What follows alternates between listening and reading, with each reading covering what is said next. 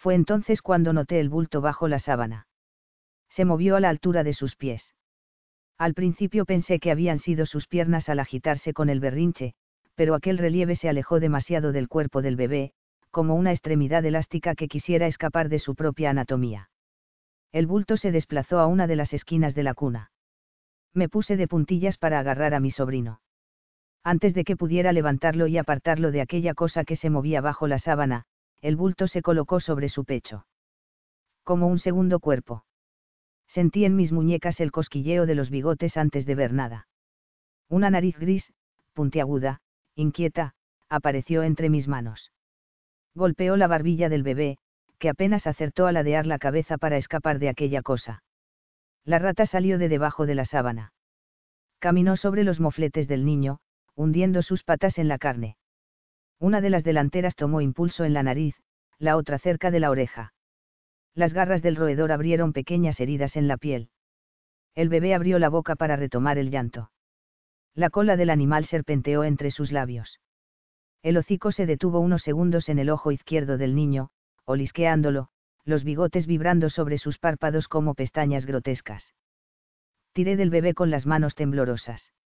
Un músculo de la espalda me lanzó un pinchazo de dolor.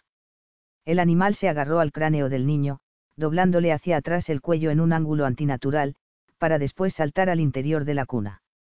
Escapó entre dos de los barrotes. El rabo desapareció en una esquina de la habitación. Besé al bebé en la frente, apoyado sobre mi pecho. Sujeté su cabeza por detrás para mantener erguido el cuello. Dos gotas de sangre resbalaron por su cara. ¿Se calla ese niño o qué? gritó mi padre desde la cocina. Me senté en el suelo, la espalda apoyada en la cama de mi abuela. Limpié con uno de mis pulgares las gotas de sangre de la cara del bebé.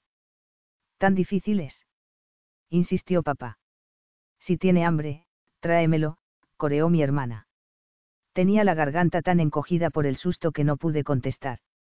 Me quedé esperando, hasta que escuché los pasos de mi abuela avanzar por el pasillo. ¿Qué pasa? dijo al entrar al cuarto. Tropezó conmigo. Su ceja medio poblada se elevó contraída por la preocupación. ¿Pero qué pasa? Se arrodilló a mi lado.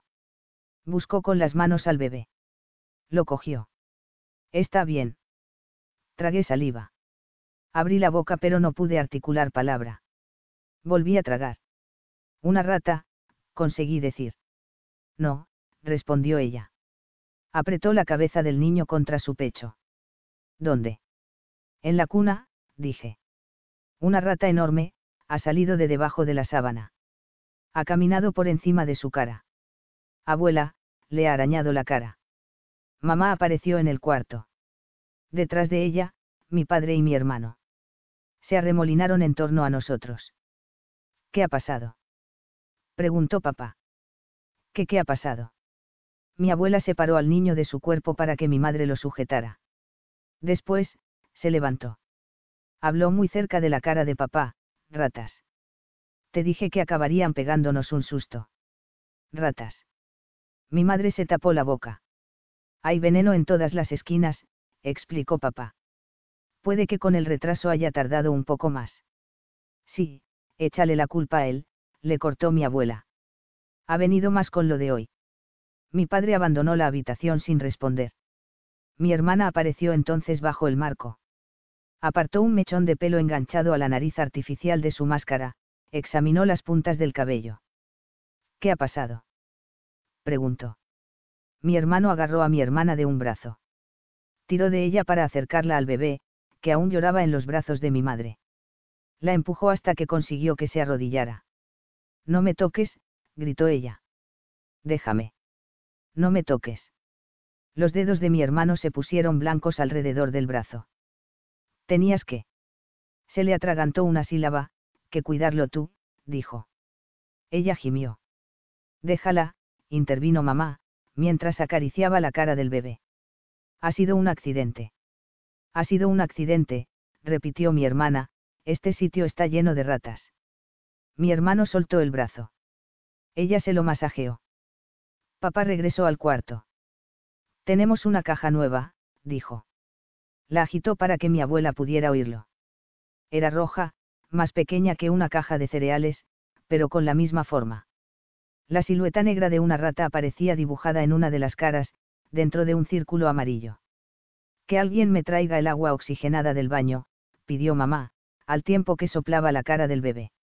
Mi hermana se sentó en la cama. Seleccionó otro mechón de pelo y lo atusó sujetándolo con dos dedos colocados en forma de tijera. Es tu hijo, le dijo mi madre. No piensas ir. Ella sopló las puntas del cabello. Que vaya su padre, contestó. Corrí al baño en busca del botiquín. En el cuarto estallaron los gritos. También oí una bofetada. Por la tarde me senté junto a mamá en el sofá marrón del salón. Ella remendaba una camisa de papá. Sobre el brazo del sofá estaba el costurero con el que asistió a mi hermana tras el parto. En realidad era una vieja lata de galletas danesas. Eso es lo que podía leerse en la tapa.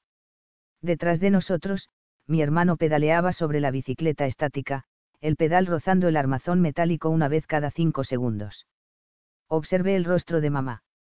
Su perfil esculpido por el fuego. Una vez la descubrí en la cocina mirando una fotografía. La tocaba con los dedos. Era ella antes de entrar en el sótano. Aparecía de pie sobre unas rocas, pellizcando su falda entre las piernas rodeada por la espuma blanca de una enorme ola que debió de mojarla un instante después. Mamá se arrodilló para enseñármela. Cuando vi aquella cara de piel lisa y rasgos perfectos, como una máscara ortopédica sobre el rostro quemado de mamá, agarré el marco y lo tiré al suelo. El cristal se rompió. En el sofá, detuve la aguja de coser.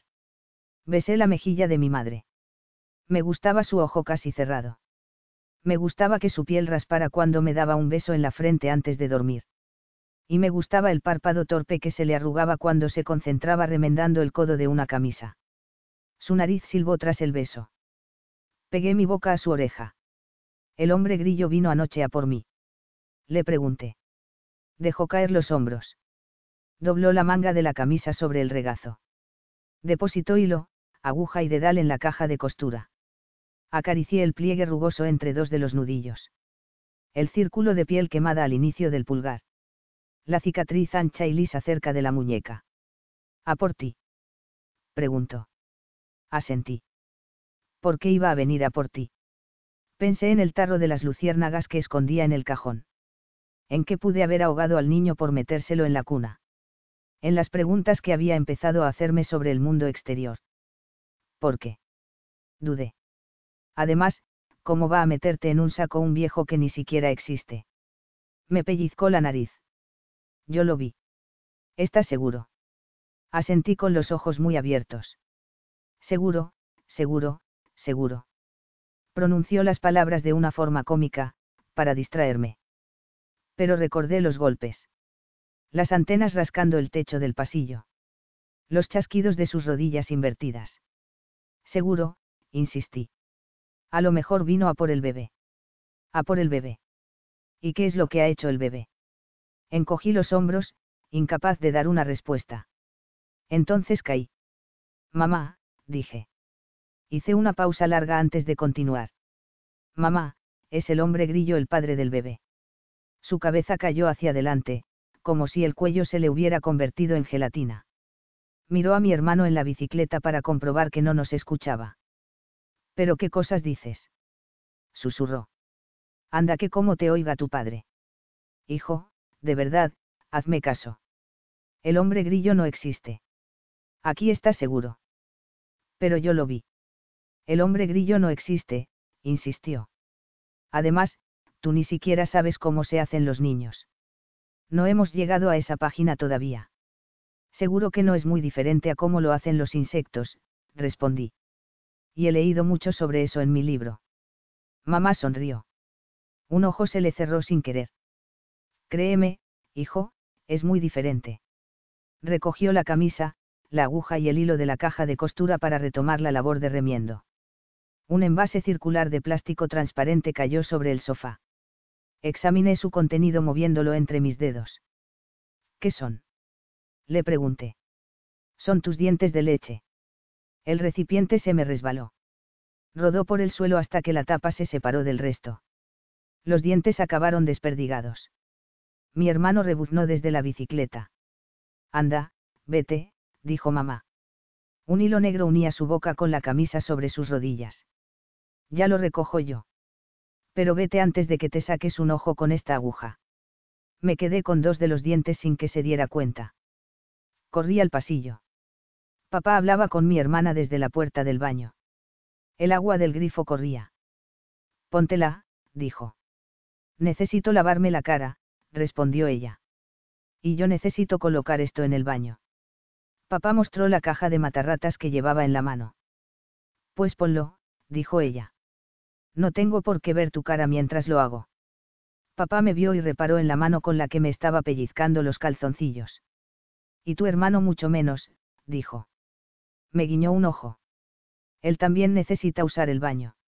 No puede entrar si estás con el agujero de tu nariz al aire. Me quedé quieto. El agua del grifo siguió corriendo. El brazo de mi hermana emergió del interior del baño. Estuve a punto de cerrar los ojos. Cogió la caja de veneno. Papá se quedó con el brazo extendido. Lo pongo yo, dijo ella. Entonces cesó el rozamiento de los pedales de la bici en el salón. El suelo retumbó cuando mi hermano inició una de sus marchas. Silbó la melodía de siempre. Sorbí saliva apretándome el calzoncillo. Tu hermano necesita entrar, insistió mi padre. Su tono se agravó. Ponte la prótesis. Oí cómo se ajustaba la goma elástica. Así me gusta, dijo, y me abrió paso. Ya puedes entrar al baño. Papá esperó a que me colocara delante de la taza. Mi hermana chasqueó la lengua. Desde el salón, mamá llamó a mi padre. Haz que pare, le gritó. Se refería a mi hermano y su marcha por la cocina. Papá cogió la caja de matarratas del lavabo y lo colocó sobre la cisterna. Pon tú el veneno, me dijo, que no me fío de la de la máscara. Un cubito detrás de este mueble, tocó el que se encontraba debajo del lavabo, otro detrás de este, posó la mano en el armario de las toallas, y uno más detrás de la puerta. Entendido. Asentí. Y lávate bien las manos después, añadió. No quiero encontrarte muerto en un rincón. Desapareció camino del salón, donde mi hermano seguía marchando. Saqué de la caja los cubitos de veneno, de color azul celeste. Los coloqué donde me había indicado papá. Mi hermana miraba el reflejo de su máscara en el espejo. Golpeó el chorro de agua varias veces para salpicarlo hasta que distorsionó tanto su propia imagen que quedó borrosa. Cuando deposité la última dosis de veneno tras la puerta, preguntó. ¿Me puedo lavar la cara de una vez? Asentí justo antes de salir del baño. Mi hermana cerró la puerta de una patada. Devolví la caja de matarratas a papá, que estaba ahora subido a la bicicleta. Me la arrancó de las manos sin dejar de pedalear y la encajó entre dos piezas del armazón. De vuelta a mi cuarto, descubrí dos destellos verdes tras la ventana. Miré al salón.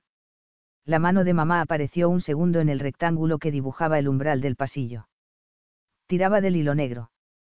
La habitación de mi abuela seguía cerrada, no había salido en todo el día. Las dos nuevas luciérnagas flotaron describiendo trayectorias caprichosas más allá del cristal, como los ojos bizcos de un insecto gigante. Cuando abrí la ventana, se posaron en mi mano. Venís de fuera, ¿verdad? En mi cuarto encontré a mi hermano sentado en el borde de su litera. Silbaba su marcha con el labio roto y los pantalones del pijama metidos en los calcetines. Al verme, extendió los brazos, como el hombre en la cruz del rosario de la abuela. Se quedó muy quieto en su campo de maíz. 11. La abuela no cenó con nosotros. Esperamos como habíamos hecho en el desayuno, pero cuando la sopa dejó de humear en el plato, papá nos dio permiso para empezar. En esa ocasión fue mamá quien dio gracias al que está allí arriba. Cuando la abuela salió por fin de su habitación, nos encontró en el sofá, iluminados por la luz intermitente de la nieve en el televisor. Era la hora de la película. La abuela arrastró las zapatillas hasta el sofá. Se sentó con las manos apoyadas en su regazo. Tumbado en el suelo, aspiré el olor de los polvos de talco. Papá siguió sus movimientos sentado en la butaca de rayas. Tenía una pierna cruzada sobre la otra, un pie apoyado en la rodilla opuesta. Pelaba cacahuetes en un cuenco sobre su tripa. Los rompía apretando la cáscara con el pulgar. Mi hermano pidió ser el quien introdujera la cinta en el reproductor. La sacudió en el aire como si fuera un trofeo antes de dejarse caer junto al vídeo Betamax. El suelo tembló. Consiguió meter la cinta al tercer intento. Mi hermana aplaudió. Estaba sentada en el suelo, acunando en sus brazos al bebé, que estaba dormido. Mamá, que secaba un plato junto al sofá, sacudió a mi hermana en la cabeza con el trapo por burlarse de su hermano. Cuidado con el niño, contestó ella. Encorvó la espalda de forma exagerada, parapetando con su cuerpo al bebé como si le protegiera de una explosión. Anda ya, contestó mi madre, y volvió a golpear a mi hermana con el trapo. Mamá. Protestó ella. Pero mamá sonrió y se acercó al fregadero. Ella apenas se sentaba a ver las películas. Podía seguirlas de principio a fin, pero lo hacía apoyada en el fregadero, secando la vajilla. O desde la mesa, hablando con la abuela y seleccionando patatas para la comida del día siguiente. O de pie junto al sofá, mordisqueando sus uñas con habilidad suficiente para no dejarlas caer al suelo. Las almacenaba en su boca hasta que terminaba. Después tiraba los restos a la basura. Conseguía con ello unas uñas irregulares, parecidas a pequeñas sierras. Podéis empezar, dijo ahora desde la cocina, enseguida me siento. Pero no se sentaría. ¿Yo puedo verla? Pregunté. Estaba tumbado boca abajo, la barbilla apoyada en el suelo y los brazos extendidos a los lados. Me gustaba sentir el frío de las baldosas de la estancia principal. Papá dejó de pelar cacahuetes. ¿Cuál hemos puesto al final? Le preguntó a mi hermano. Él me miró desde el aparato de vídeo. Gruñó.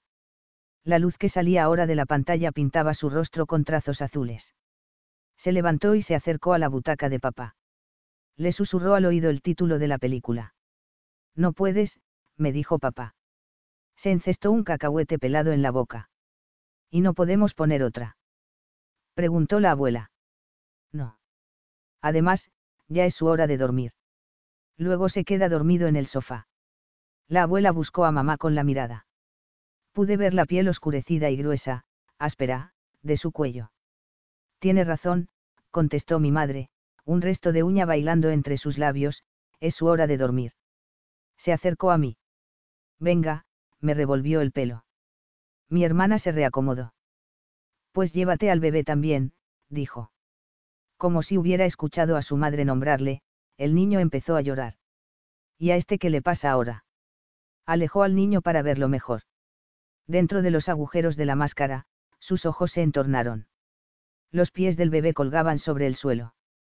El pequeño tosió, agitó las piernas, sacudió la cabeza. Mi abuela se inclinó enseguida. Buscó al niño con las manos. Lo tomó apoyándolo en su pecho. Le dio unos golpes suaves en la espalda. ¿Qué pasa? preguntó mamá. Detecté un matiz de alarma en su voz. La abuela siguió asistiendo al niño. Le propinó cuatro golpes suaves en la espalda. Al quinto, el bebé eructó. Fue un eructo sonoro, casi de adulto. Mi hermano fue el primero en reírse. Después, mi hermana. Papá se aclaró la garganta con un primer acceso de carcajada y siguió riendo con la boca muy abierta. Un resto de piel de cacahuete se desprendió de sus labios y regresó al cuenco del que provenía.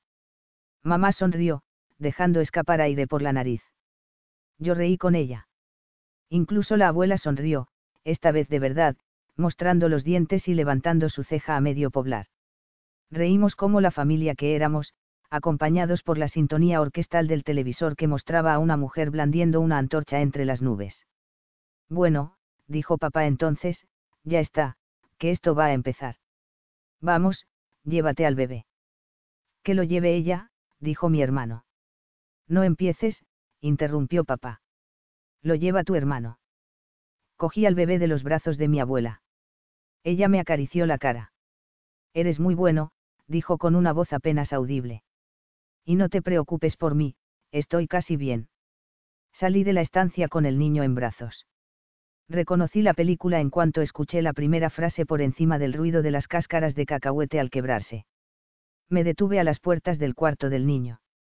Una tormenta de luz se desató en el salón, detrás de mí. Observé la ventana cerrada al final del pasillo. En uno de los fogonazos de luz, descubrí mi propio reflejo al otro lado del cristal. Caminé hacia allí. La luz cambiante hacía que las sombras bailaran y el espacio se deformara. Mientras avanzaba, dejaba de ver el pasillo durante unos instantes. Entonces la luz regresaba y volvía a descubrirme a mí mismo al otro lado del cristal. Como el fantasma que papá decía que era. Un fantasma que mirara desde fuera al interior de la casa. El bebé se movió entre mis brazos. Pegó su frente a mi pecho. Hizo un sonido agradable con la garganta, como un arrullo. Seguimos avanzando hasta que alcancé la ventana. La abrí. Recoloqué al niño para ponerle de cara al exterior, de cara a la oscuridad. Otro fogonazo de luz de la televisión me permitió ver la nada que había más allá de los barrotes. Una caja dentro de otra caja.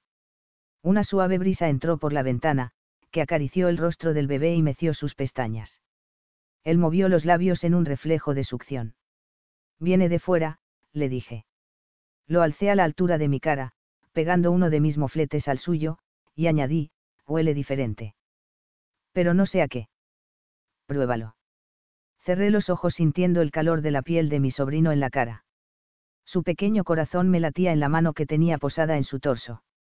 En la otra mano, con la que lo sujetaba por detrás, noté cómo su cuerpo se inflaba y desinflaba, llenándose de ese aire que venía de algún sitio que ni él ni yo conoceríamos nunca. Aspiré profundamente aquella humedad. El pecho del bebé se expandió entre mis dedos. Respiramos juntos. Tras abrir los ojos, agarré una de las manos del niño, sus dedos se cerraron alrededor de mi índice. Después él cogió uno de los barrotes como si fuera otro dedo, pero acabó soltándolo. Extendió el brazo queriendo alcanzar lo que hubiera más allá. Lo intentó también con el otro brazo. Abrió y cerró sus manitas en un intento de llegar más allá de la ventana. No puedes ir fuera, le susurré. La cara del niño se arrugó y mostró las esquinas de carne dura que eran sus encías. Sus ojos se convirtieron en un montón de carne arrugada, el paso previo a un llanto escandaloso. Le tapé la boca con la mano. Calla, que papá no puede vernos aquí. El niño pataleó retorció la cabeza buscando liberar su nariz y boca para poder llorar. Le siseé en la oreja. Desde el salón llegaban los gritos de una mujer en la película. Espera, tengo una idea. Cerré la ventana. Mira, no tienes por qué llorar. Dirigí su cabeza hacia la ventana. Los fogonazos de luz en el salón reflejaban nuestra imagen en el cristal. Míranos, repetí. Ya estamos fuera los ojos del bebé se abrieron al otro lado de la ventana.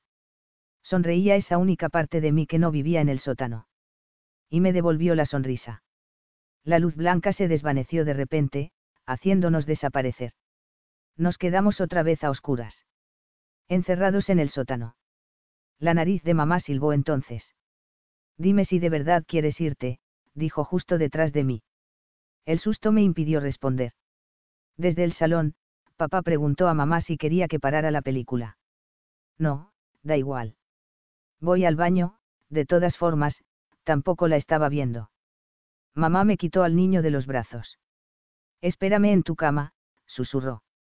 En mi habitación, deseé buenas noches a las luciérnagas dando algunos toquecitos al cristal del tarro. Respondieron iluminando el cajón con su mágica luz. También comprobé que la cáscara del huevo seguía allí. Ni rastro del pollito me metí en la cama mientras aún brillaba el fulgor verdoso de las luciérnagas. Se desvaneció antes de que mamá entrara en la habitación. Se sentó en mi cama y me apretó la sábana a ambos lados de los hombros, a la altura de la barbilla. Después me besó en la frente, su piel raspó como siempre. ¿Hay algún sitio al que ir? Pregunté. La presión del tejido en el pecho resultaba una sensación acogedora. Mamá parpadeó con su habitual forma no sincronizada primero el ojo menos afectado por las quemaduras y luego el otro. Era muy poca la diferencia entre el movimiento de ambos párpados, pero resultaba un gesto característico de mi madre. ¿Cómo? Preguntó. Si hay algún sitio fuera al que pudiera ir. ¿Quieres ir al baño? Miró al pasillo. No, mamá. Sabía que se estaba haciendo la tonta. Me has preguntado si quiero irme. ¿Qué importa si hay un sitio al que ir? respondió ahora a mi pregunta anterior. Peinó una de mis cejas con su pulgar. Después bajó al máximo su tono de voz, apenas un susurro, el hombre despegó hacia la luna sin saber muy bien qué encontraría. ¿Harías tú lo mismo? Te irías del sótano si pudieras. Algunas consonantes no eran más que silbidos. Solo. Tú solo. Como en un acto reflejo, yo también hablé en voz baja. Con el bebé. Mamá se quedó en silencio un buen rato. No, dijo al fin. ¿Y cómo iba a salir? Pregunté. Hay barrotes en las dos ventanas. Y papá me mintió sobre la puerta de la cocina. Siempre ha estado cerrada. Hijo, esa no es mi pregunta, susurró. Imagina que pudiera salir. Imagina que tengo esta tiza mágica, sujetó con dos dedos un contorno imaginario, y puedo pintar una puerta en el techo. Directo a la superficie. Te irías. Veía el rostro de mamá solo cuando la luz que llegaba del pasillo lo permitía. ¿Me podrías acompañar tú? No. ¿Y la abuela? Tampoco. Papá. Tendrías que irte solo. Lo valoré con los ojos cerrados, manoseando entre mis dedos el tejido del interior de mi almohada. Casi pude percibir el aroma de la crema de zanahoria que inundaba el sótano por las noches. La suavidad de la toalla con la que mamá me abrazaba al salir del baño. Recordé cómo hacía un rato nos habíamos reído todos juntos en familia frente al televisor. Pensé en la abuela. Respiré hondo para oler de memoria sus polvos de talco. Y sentí los dedos de mi sobrino cerrándose en torno a mi dedo. Abrí los ojos. Una cosa era ver mi reflejo al otro lado de la ventana e imaginar que estaba fuera.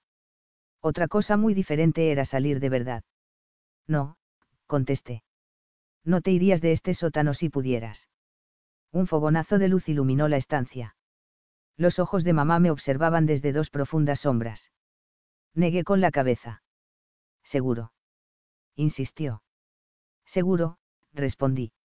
Luché contra las sábanas que me aprisionaban para incorporarme y abrazar a mi madre.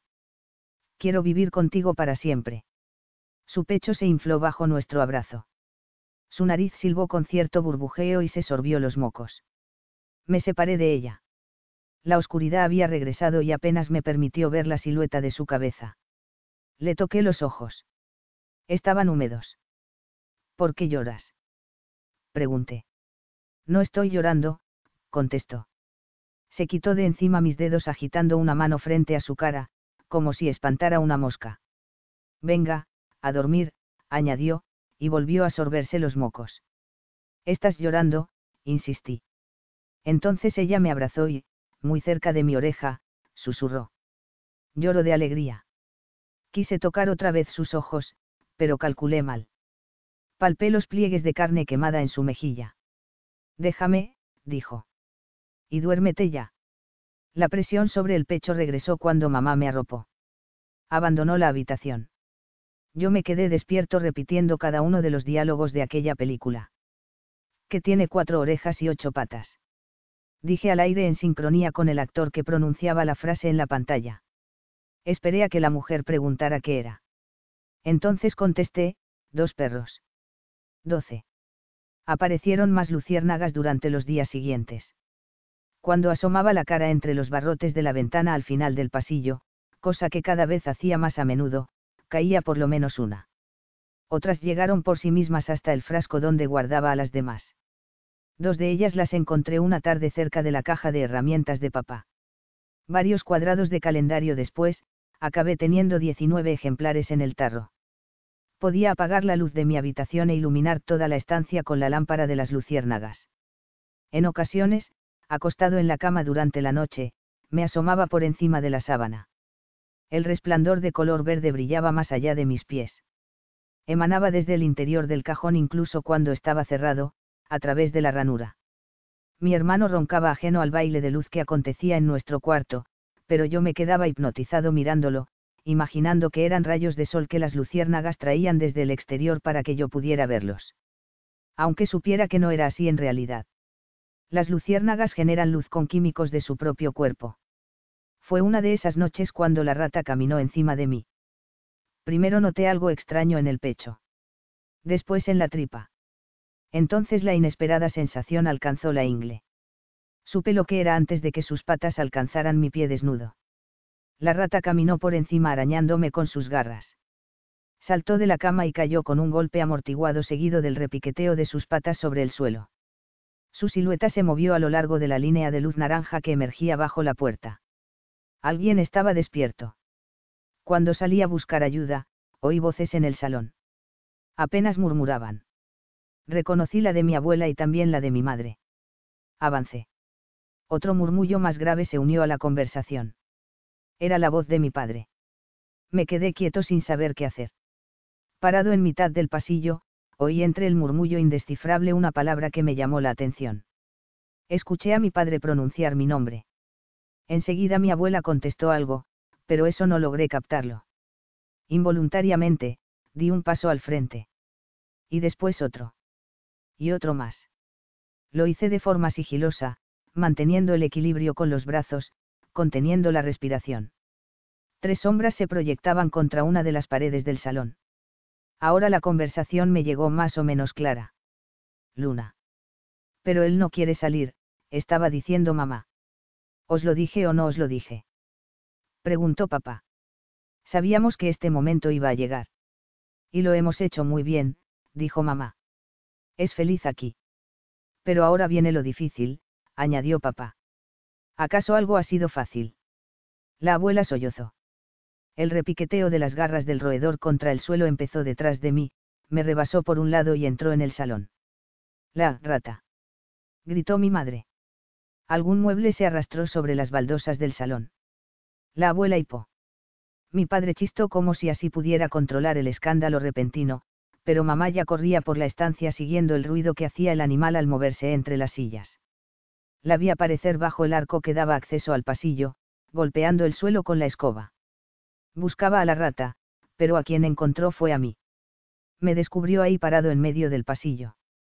Miró al sofá donde había transcurrido la conversación y donde ahora estaría sentado mi padre. Vino hacia mí dando escobazos. Fuera de aquí, dijo como si hablara a la rata siguió asestando escobazos al suelo hasta que me alcanzó y me barrió los pies. Que no te vea tu padre, susurró a mi lado.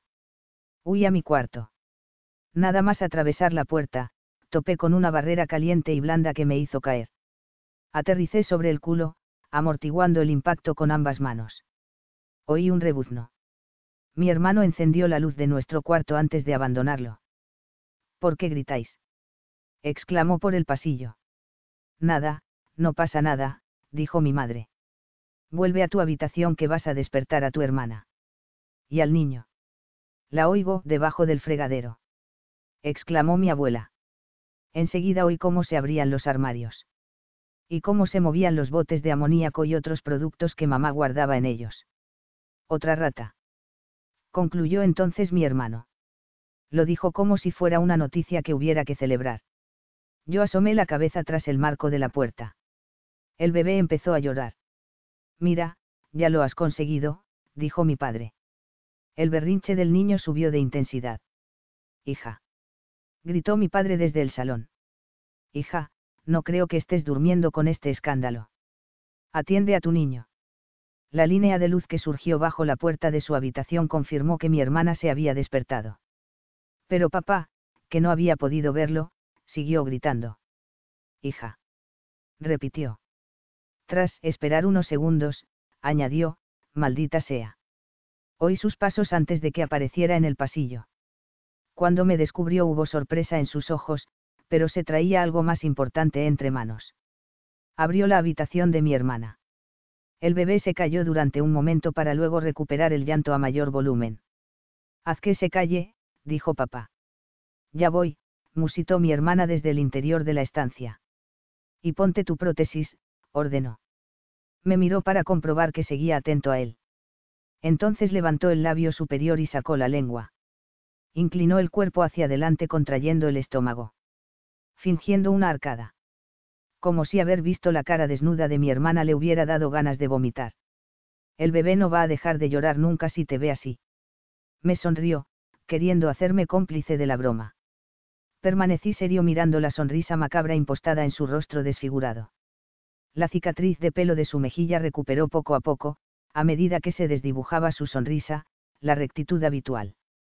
Las arrugas alrededor de sus ojos, incluyendo el pliegue de carne hundida que tenía por párpado inferior también se relajaron. Dentro de la habitación, el llanto del niño perdió volumen. La rata se ha ido, dijo mi madre desde la cocina. Apareció enseguida en el pasillo. Apoyó ambas manos en el extremo del palo de la escoba. ¿Qué haces tú ahí? Me preguntó. Acabo de asomarme, dije. Ella sabía que mentía. Por eso cambió de tema enseguida. ¿Qué pasó con el veneno? Preguntó, no lo habíamos puesto por toda la casa. Ya estamos llenos de ratas otra vez. Papá salió disparado al salón. Lo oí caminar por cada esquina de la estancia principal. Movió varios muebles. Reapareció en el pasillo y entró en el cuarto de mi hermana. Así me gusta, le escuché decir. Con tu mascarita bien puesta. Se movió también dentro de aquella habitación. Después cruzó a la de mi hermano y mía. Me empujó la cabeza hacia adentro para poder pasar. Se arrodilló junto a la litera y miró debajo de mi cama. Después buscó en las otras tres esquinas del cuarto. Se me aceleró el corazón cuando pasó cerca de mi cajón, cerca del tarro de las luciérnagas y del nido abandonado del pollito. Salió de la habitación. Usó la llave que le colgaba del cuello para abrir la puerta de su cuarto. Emergió segundos después para entrar en el baño reconocí el cascabeleo metálico de la cortina de la bañera al descorrerse. También abrió el mueble que había debajo del lavabo. Hurgó en el de las toallas y el botiquín. Después recuperó su posición a las puertas del cuarto de mi hermana. Desde allí me miró con semblante serio. ¿Quién ha sido? preguntó. Se volvió hacia mi hermana, la pregunta también era para ella. Ninguno de los dos contestamos. ¿Quién? insistió. Mi hermano llegó del salón y se colocó detrás de mi madre. Déjalos, gritó mi abuela desde el sofá. Mamá retorció el palo de la escoba entre sus manos. ¿Qué quieres saber? Le preguntó a mi padre. Papá suspiró. Nos miró a ambos. Que te diga él lo que ha pasado con el matarratas, dijo, señalándome con la barbilla, después, a mi hermana. O ella. Está por toda la casa en todos los sitios donde yo lo puse. En todas partes menos en el baño. Solo hay un cubito en el baño. ¿A quién le encargué que los pusiera? Preguntó, ¿quién ha decidido saltarse las normas de esta casa? Ninguno de los dos respondimos. Venid, dijo entonces. Entró en el cuarto de mi hermana. Deja al bebé. Mi madre le pasó el palo de la escoba a mi hermano y entró rápidamente en la habitación para asistir al niño. Papá salió segundos después arrastrando a mi hermana del brazo. Antes de que me diera cuenta, me agarró a mí también. Nos llevó al baño. Recuerdo que os di la caja aquí mismo y os pedí que pusierais un cubo allí, allí y allí. Señaló tres lugares. ¿Por qué solo hay uno detrás de esta puerta? Se lo comen las ratas, intercedió mamá, a lo mejor. Papá la cayó con una mirada.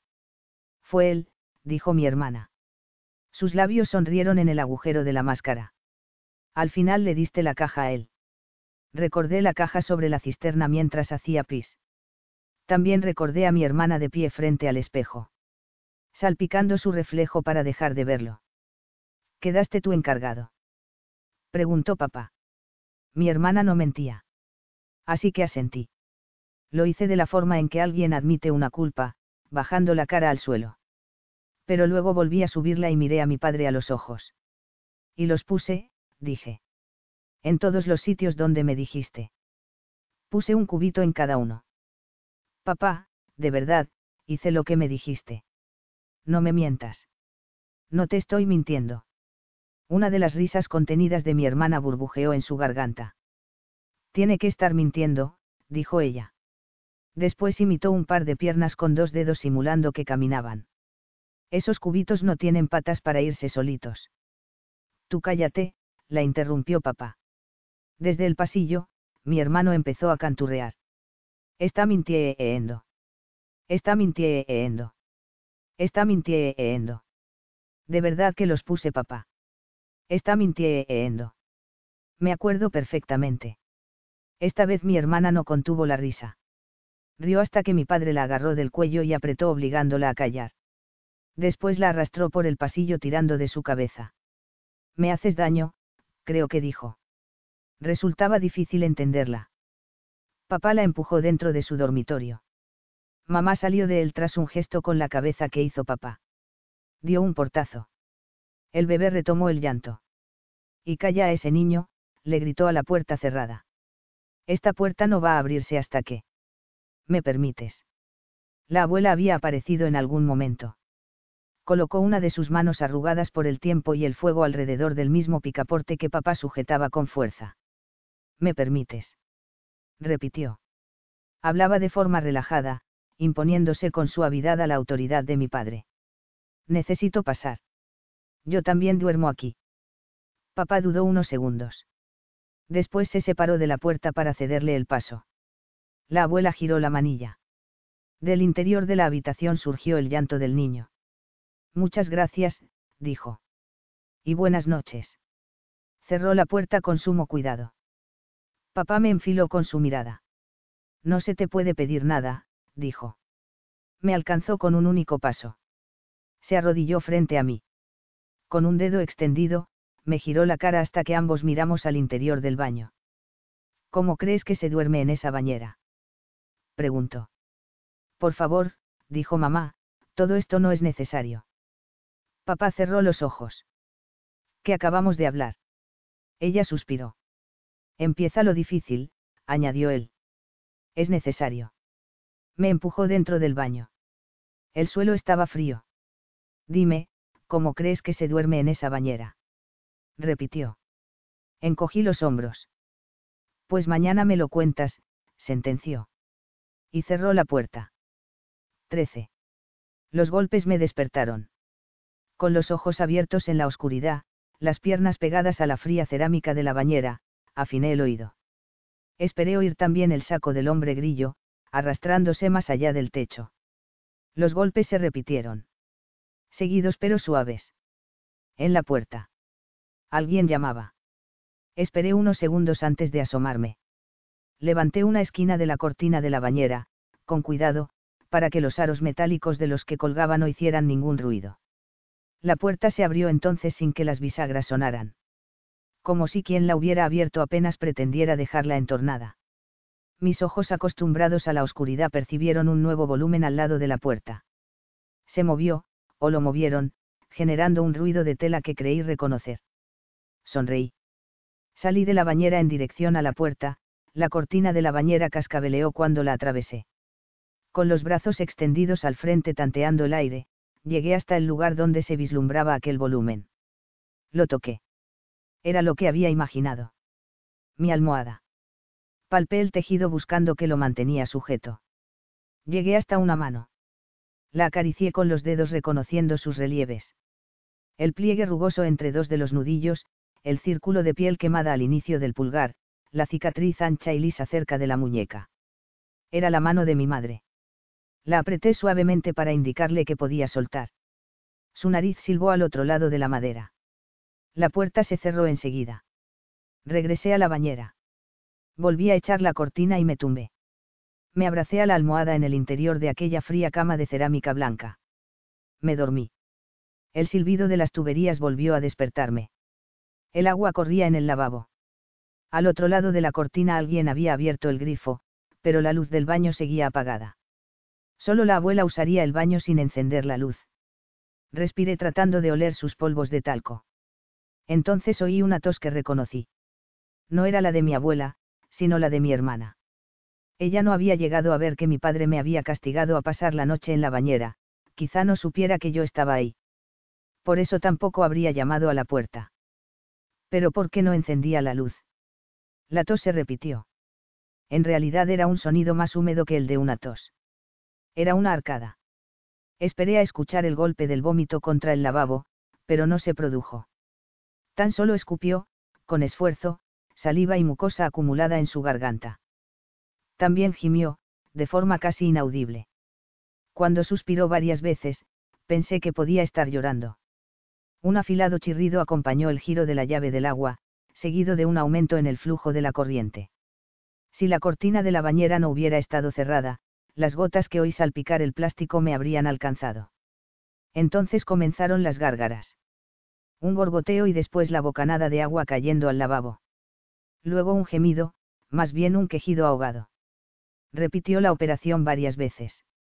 Quise asomarme levantando apenas una esquina de la cortina, como había hecho antes, pero el ruido adhesivo de la piel de mi mano al despegarse de la cerámica anuló cualquier intento de moverme. Además, si mi hermana no sabía que yo estaba ahí, si pensaba que dormía en mi litera como todas las noches, podía no llevar puesta la máscara. En la oscuridad de la estancia quizá no alcanzara a ver su rostro deformado, pero sí podría llegar a distinguir algún contorno grotesco. El perfil recto de una cara sin nariz. Reconocí el ruido de la jabonera al deslizarse ligeramente. Tenía forma de pez y sujetaba el jabón entre las escamas de plástico.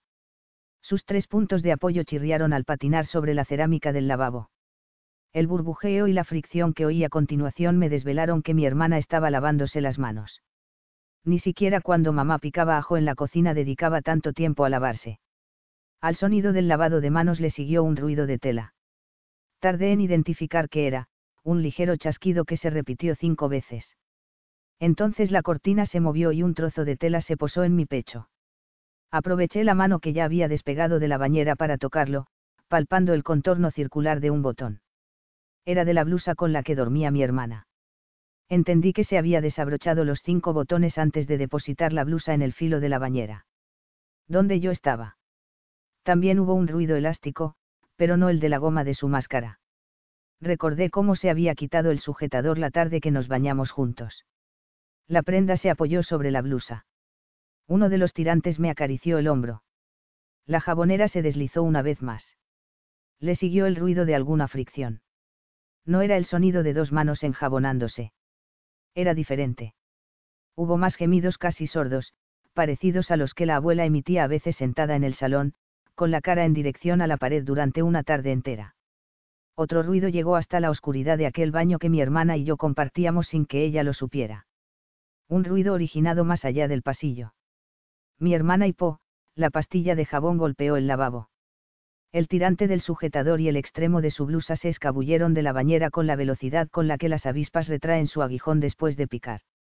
El rápido movimiento provocó un ligero cascabeleo de los aros de sujeción de la cortina. Oí también el resbalón de la puerta encajando en su posición. Mi hermana se había ido. El baño volvió a quedarse en silencio.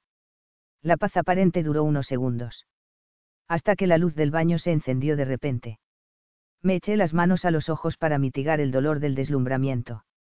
¿Qué? Oí la voz mi padre, ¿cómo va la noche? La cortina se descorrió de golpe con un escándalo metálico la luz repentina y el ruido atronador hacían difícil creer que aquel fuera el mismo lugar en el que un minuto antes un mosca habría delatado su posición solo por el ruido del latido de su corazón. Aunque el corazón de las moscas no sea más que un órgano pulsátil que en realidad bombea hemolinfa y no sangre. Se duerme bien ahí. Abrí los ojos y apenas vislumbré rayas de luz a través de mis manos. El ruido del riel de la cortina se repitió. Papá estaba agitándola. Cuando por fin acostumbré la vista a la nueva intensidad de la luz, distinguí la silueta de mi padre, una diagonal que iba desde el lado izquierdo de mi campo de visión hasta el centro. Como vería un cadáver la figura de su enterrador. Parpadeé para enfocarle mejor. Al principio pensé que estaba desnudo, su torso marcado por las llamas como en un mar picado de carne oscura, pero después descubrí la goma gastada de uno de sus calzoncillos de tela, de color azul cielo. Me quedé mirándole sin decir nada, entreviendo una sonrisa en su rostro por la forma que había adquirido la cicatriz de pelo. ¿De dónde ha sacado esa almohada? preguntó. No respondí. Ante mi silencio, papá soltó la cortina, que se interpuso entre nosotros como una barrera plástica. Encogí las piernas a medida que levantaba la espalda hasta que conseguí sentarme en la bañera. Después levanté la esquina de la cortina para asomar solo un ojo sin que vibraran los aros de sujeción. Vi a papá de pie frente a la taza, de espaldas a mí. Se había echado la llave del cuello a la espalda. La goma de su calzoncillo estaba bajada, permitiéndome ver parte de una línea vertical de pelo negro. Le vi usar papel higiénico para secarse por delante, como mamá me insistía que hiciera cada vez que terminara de hacer pis, aunque yo no había escuchado ahora ningún chorro. Lo hizo mirando de manera intermitente hacia abajo y hacia un lado, atento quizá a mis movimientos tras la cortina temí que el temblor de mi mano pudiera reproducirse en la porción de tejido que él controlaba. Descubrí dos pares de arañazos atravesando su espalda en diagonal, desde su columna hacia afuera. Dos nuevas heridas sobre una piel ajada. No parecía preocupado por curárselas. Desechó el trozo de papel dentro del váter y tiró de la cadena. Se quedó mirando la manera en que funcionaba el mecanismo. Teníamos que quedarnos hasta el final para comprobar que el desagüe se tragara todo correctamente. Muchas veces no lo hacía y papá se enfadaba si cuando le tocaba usarlo encontraba el agua sucia. En una ocasión estuvo estropeado durante varios días, así que tuvimos que utilizar el lavabo para deshacernos de los líquidos. Para lo otro, usamos el cubo de la basura. Un último ruido de succión precedió al goteo de llenado de la cisterna. Papá se subió entonces el calzoncillo, momento en que bajé con cuidado la esquina de la cortina. No hizo ningún ruido. Me quedé allí mismo mirando al plástico. Desde el otro lado me llegó su voz. Te castigo para que aprendas a seguir las normas de esta casa y las incumples al minuto siguiente. No sabía a qué se refería. Sus dedos aparecieron en un extremo de la cortina. Tiró de ella. Me quedé allí mirándolo, sentado como estaba. Papá sujetaba con la mano libre la pastilla rosa de jabón. Cuando uno usa esto, arqueó las cejas para mirar primero al jabón y después a mí, lo devuelve a su sitio. Soltó la cortina y devolvió la pastilla a la jabonera. La misma jabonera con forma de pez cuyo leve deslizamiento había escuchado en la oscuridad hacía un rato, antes de que mi hermana se lavara de forma compulsiva las manos, la boca, o lo que fuera que se hubiera lavado. No es tan difícil, no. Dijo mi padre. Quise abrir la boca para culpar a mi hermana, pero papá no me dio tiempo de hablar siquiera. Con un bufido de desprecio corrió la cortina. Aún le escuché abrir el grifo una vez más antes de que la luz se apagara y la puerta del baño se cerrara de golpe, poco después, la puerta metálica de su cuarto. Permanecí sentado en la bañera unos minutos. Con los ojos abiertos mirando a la nada. Me levanté, agarré una toalla, y sequé todos los restos de agua que quedaban en el lavabo, en la cortina, por el suelo y sobre el espejo. Así papá no encontraría ninguna razón para regañarme. Regresé a la bañera y me acomodé. Si me colocaba de lado y flexionaba las rodillas de una manera concreta, abrazando la almohada, lograba alcanzar cierta comodidad. Levanté una esquina de la funda de la almohada para pellizcar su interior. Acaricié entre mis dedos el suave tejido una y otra vez. Entonces oí el canto de un grillo. Se repitió varias veces. Un escalofrío recorrió mi espalda con cada uno de ellos. Me tapé los oídos. Pensé en mis luciérnagas, al otro lado de la pared. Aunque no podía verlo, sabía que estarían brillando. 14. Mi madre vino a buscarme por la mañana. Ya puede salir, dijo. Y yo debía de estar profundamente dormido a pesar de lo incómodo de mi cama llena de curvas porque de alguna manera incorporé su frase al sueño que estaba teniendo en aquel momento, me vi a mí mismo de pie frente a la puerta cerrada de la cocina, tratando de alcanzar un pomo que tan solo estaba pintado en la pared. Arañando el cemento.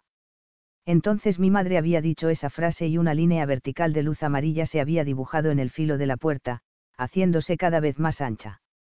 El haz de luz siguió ganando en grosor a medida que la puerta se encogía. Se estaba abriendo. Ya puede salir, repitió mi madre. Y entonces la puerta había desaparecido del todo y yo miraba más allá con el rostro coloreado por el intenso cañón de luz que llegaba de fuera. ¿Cómo le ocurría a mi cactus bajo la mancha de sol del salón? Las mismas partículas de polvo que bailaban entre sus pinchos mientras yo lo empujaba con un dedo por el suelo bailaban ahora entre mis pestañas. Podía sentir el calor de la luz en las mejillas. Pero esa segunda vez, la frase de mi madre fue seguida de un cascabeleo. Un ruido que no podía incorporarse a aquel mundo de sueños en el que me encontraba porque era un ruido muy reconocible. El de la cortina de la bañera al descorrerse. Entonces la realidad comenzó a tomar forma a mi alrededor mientras se apagaba la luz que me iluminaba desde el otro lado de aquella puerta soñada. La fría presión en la pierna sustituyó al calor de la luz que no existía. El blanco de la cerámica de la bañera apagó el amarillo del exterior en cuanto abrí los ojos. Que ya puede salir, dijo mi madre por tercera vez. Una de sus manos se apoyó en mi cara. Sonreí. Ese calor era mucho mejor que el de la luz inexistente en un sueño que ya empezaba a olvidar. Froté mi mejilla contra su palma arrugada. Su nariz silbó. Menos mal que trajiste la almohada, susurré. ¿Una almohada? Preguntó conteniendo una sonrisa. Yo. Acaricié su mano de la misma forma en que lo había hecho durante la noche. El pliegue rugoso entre dos de los nudillos. El círculo de piel quemada al inicio del pulgar la cicatriz ancha y lisa cerca de la muñeca. Ella captó el mensaje. Pero venga, dámela que la lleve a tu cuarto. Que no se entere papá, dijo. Agarró la funda que sobresalía entre mis piernas y tiró de la almohada. Me incorporé en la bañera para facilitarle la labor. Papá ya lo sabe, le dije. Estuvo aquí anoche. Los ojos de mi madre se abrieron en un gesto que no logré identificar. Las mejillas se le pusieron rojas. Tampoco voy a enfadarme ahora por una almohada, nos sorprendió la voz de mi padre desde la puerta del baño. Mamá se dio la vuelta de golpe. Abrazó la almohada como si así pudiera hacerla desaparecer. ¿Y tuviste que despertar al niño? preguntó. Bueno, dijo papá, el crío estaba durmiendo ahí en la bañera. Y yo tenía que encender la luz. Se hubiera despertado igualmente. Habló mientras se acercaba al váter, cuya tapa había dejado levantada él mismo en su último uso. Se situó frente a la taza y separó un poco las piernas. Oyéndote parece que fue el niño el que decidió dormir ahí, dijo mi madre. Él emitió un corto gemido de placer cuando empezó a orinar. Eso no tiene nada que ver, respondió. Un temblor se inició al otro lado de la pared del baño. Después, unos pasos acelerados avanzaron por la habitación y el pasillo, casi como el traqueteo de un tren.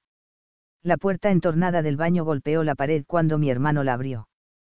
Papá. Se quejó al descubrir a mi padre junto a la taza. Tengo que usarlo mi hermano agarraba su entrepierna con ambas manos. Pues úsalo, respondió papá al tiempo que hacía hueco a mi hermano. Es que voy a tener que hacerlo de rodillas, explicó él. A papá se le escapó una risa. Mamá le dio un manotazo en el hombro. Lo sé, lo sé, contestó él, girando el cuello para mirar a mi madre. Perdón. Cuando papá terminó, cedió el lugar a mi hermano, que se apostó de rodillas junto a la taza. Él también dejó escapar un gemido de placer al empezar a orinar, pero mucho más sonoro. Su chorro viajaba hacia arriba antes de caer. Lo vi mientras me levantaba en la bañera. Papá estaba ya lavándose las manos. Al acabar, me dijo. Mira cómo se hace. Cogió la pastilla de jabón, la misma que mi hermana había usado a escondidas durante la noche, y la dejó con cuidado sobre el pez azul. Se devuelve a la jabonera, me dijo repitió el movimiento una segunda vez.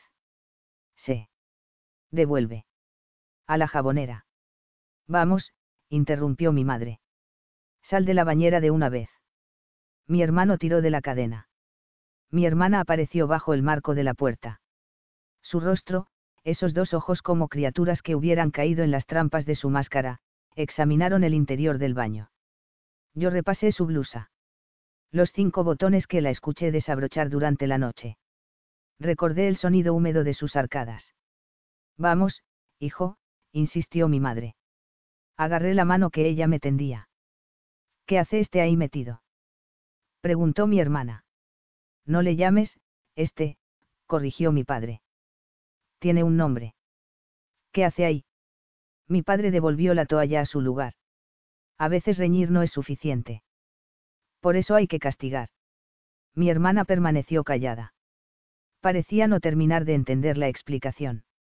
Le ha obligado a pasar la noche en la bañera, aclaró entonces mi madre, que tiraba de mí hacia la puerta. Por vuestro asunto con el matarratas.